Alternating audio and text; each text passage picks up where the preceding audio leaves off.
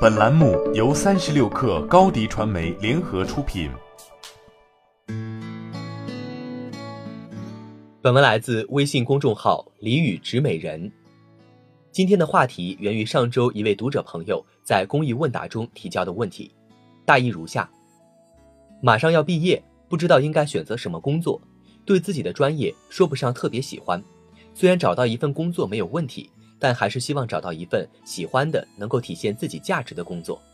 自己喜欢创作，对文化创意行业有兴趣，但是并没有专业技能，不知道如何入行，不知道如何在短时间内学习相关的技能，并找到合适的工作。我知道这位读者的问题是很多人共同的困惑所在。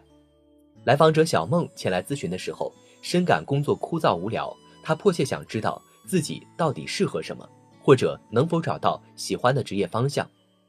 当问及小梦有没有喜欢的事情或者成就感体验时，小梦的回答是：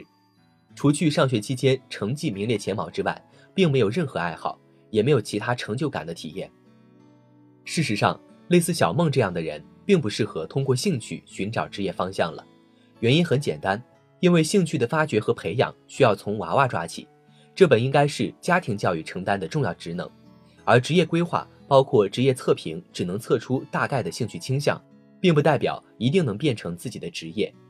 问题在于，为什么我们总是执着于兴趣本身死死不放呢？原因很简单，那或许是因为我们从来都是门外汉，只窥见里面的热闹与风光，从来不曾真正深入过，永远不知道这份职业背后真实的样子。如果今天的你我只是想通过兴趣让自己开心，就犯不着拿出来单独讨论。事实上，我们的潜台词是：我希望这件事是自己感兴趣的，同时还可以成为我未来的职业，让我开开心心赚大钱。如果你认为自己就应该被职场优待，成为万众瞩目的宠儿，卖卖萌、撒撒娇，不费吹灰之力就能月入过万，那只能说明你的内心一直住着一个可怜可爱的孩子。再往直白了说，那就是你浑身上下散发着求包养的气息。这样的人。本身就不是一个成年人，而职业也好，财富也罢，都是属于成年人的游戏。我不知道你身边有没有比较厉害的职场前辈，他的第一份工作也许和你一样充满了偶然性和戏剧性，但和你不同的是，你做了一段时间发现好没意思呀，便选择了放弃，而他却认为不做则已，要做就要尽自己最大努力，要为自己的所作所为负责。于是最后你这也不行，那也不行。他却做什么成什么，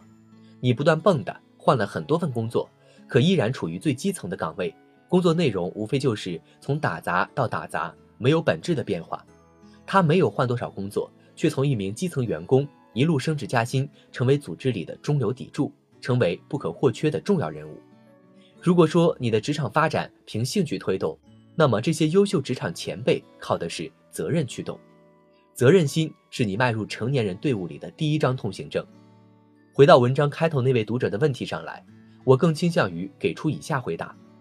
如果你知道自己的兴趣所在，恭喜你，你上辈子一定拯救了银河系，才能获得如此大的福报，好好珍惜与把握，莫辜负了上苍对你的恩典。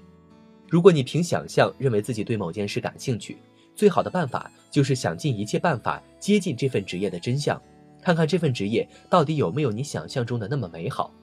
倘若最坏的模样你也能接受，并且能通过自己的努力达到这个职业的门槛，那就去做它。